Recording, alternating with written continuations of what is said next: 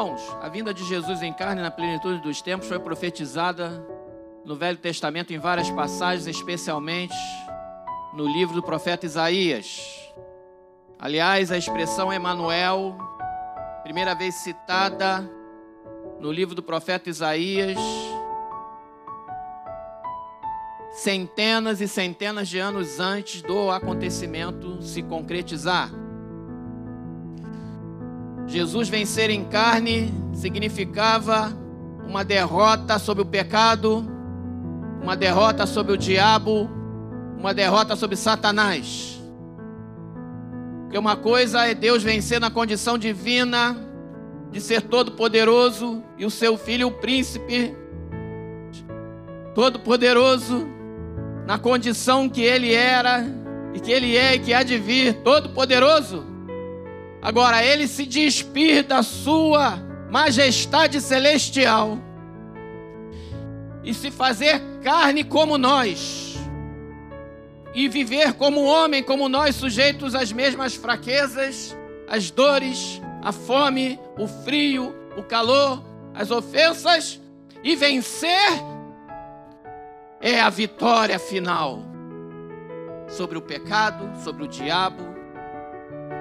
E ele se fez cordeiro em nosso lugar, entregando a sua vida voluntariamente,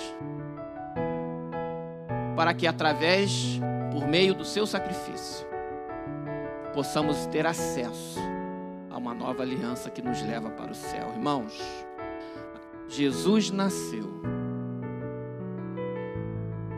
em carne. Essa é uma vitória. O nascimento de Jesus, segundo historiadores, pode ter acontecido em várias épocas. Não existe um consenso de datas. Convenciona-se o dia do 25 de dezembro para que possamos celebrar o Natal, que é o nascimento de Jesus para aqueles que servem e creem no Senhor.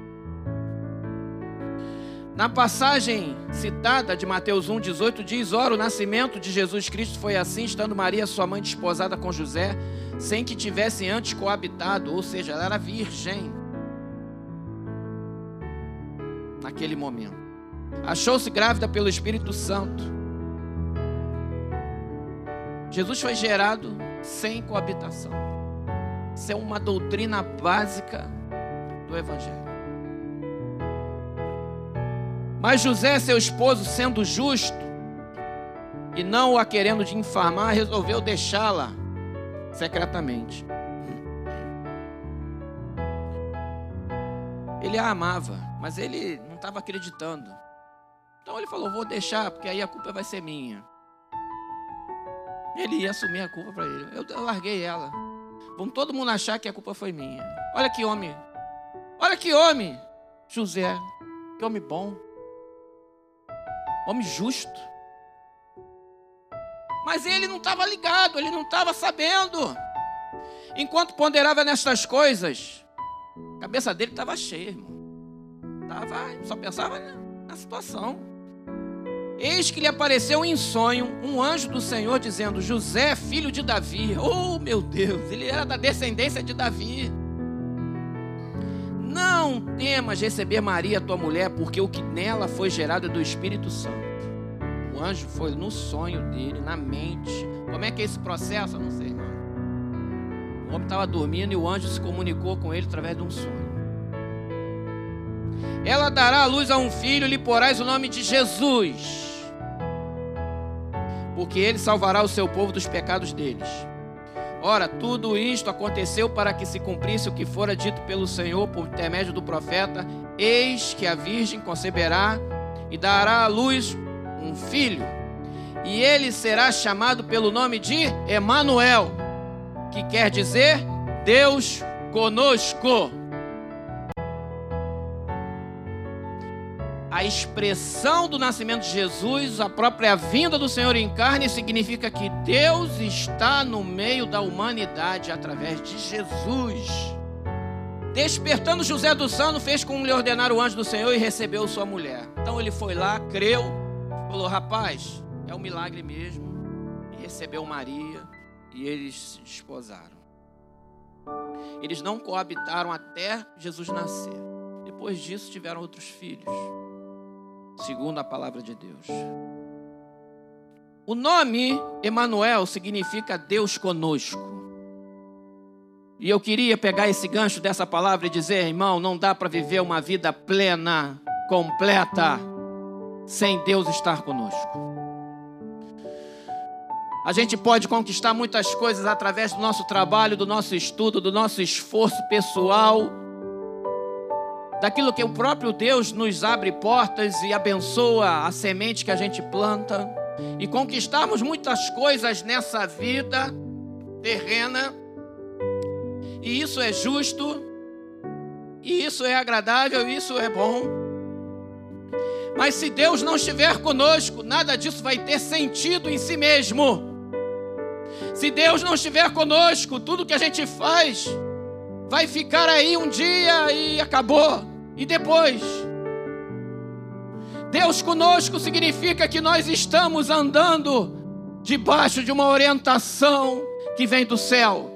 Deus conosco significa que nós não estamos sozinhos, ainda que você esteja numa viagem solitária, ou numa missão de trabalho, ou caminhando na rua, ou na sua casa, ou dentro de um local de um hospital, não importa. Deus está com você, Deus está comigo. Deus é conosco. Deus vai adiante de nós.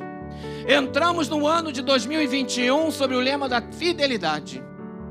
E Deus é fiel. Aliás, Deus é tão fiel que Ele permanece fiel ainda que sejamos infiéis, irmão. A fidelidade do Senhor é mais alta que os céus, a sua fidelidade vai até as nuvens, e a sua misericórdia dura para sempre.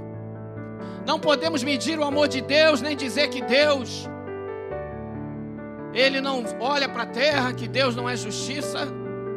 Mas os caminhos do Senhor são caminhos perfeitos. A sua vontade é boa, perfeita e agradável. E quando Deus está conosco, tudo vai muito bem, mesmo nas horas de tribulação. Devemos convidar Deus para estar na nossa vida. Devemos convidar Deus para estar conosco nesse ano de 2021. Não tome nenhuma decisão importante na sua vida sem orar sem buscar a face do Senhor, sem pedir a direção de Deus. A palavra de Deus em João capítulo 1, versículo 1, também fala da encarnação do Verbo. E ela diz que no princípio era o Verbo, João 1, 1, Evangelho de João, capítulo 1, versículo 1. No princípio era o Verbo, e o Verbo estava com Deus, e o Verbo era Deus. Jesus é o Verbo, a palavra, a palavra de Deus, Jesus a revelação, a profecia maior é a palavra de Deus. Já está revelado, irmão. O ministério que esteve oculto entre todos os séculos, entre todas as gerações, é Jesus, Cristo em nós, a esperança da glória. Cristo em nós. Não existe profecia, palavra, revelação, visão, sonho maior do que esteja na palavra de Deus. A palavra de Deus é a maior profecia de todas. Ela é inerrante, como diz o pastor Denivan inerrante palavra de Deus.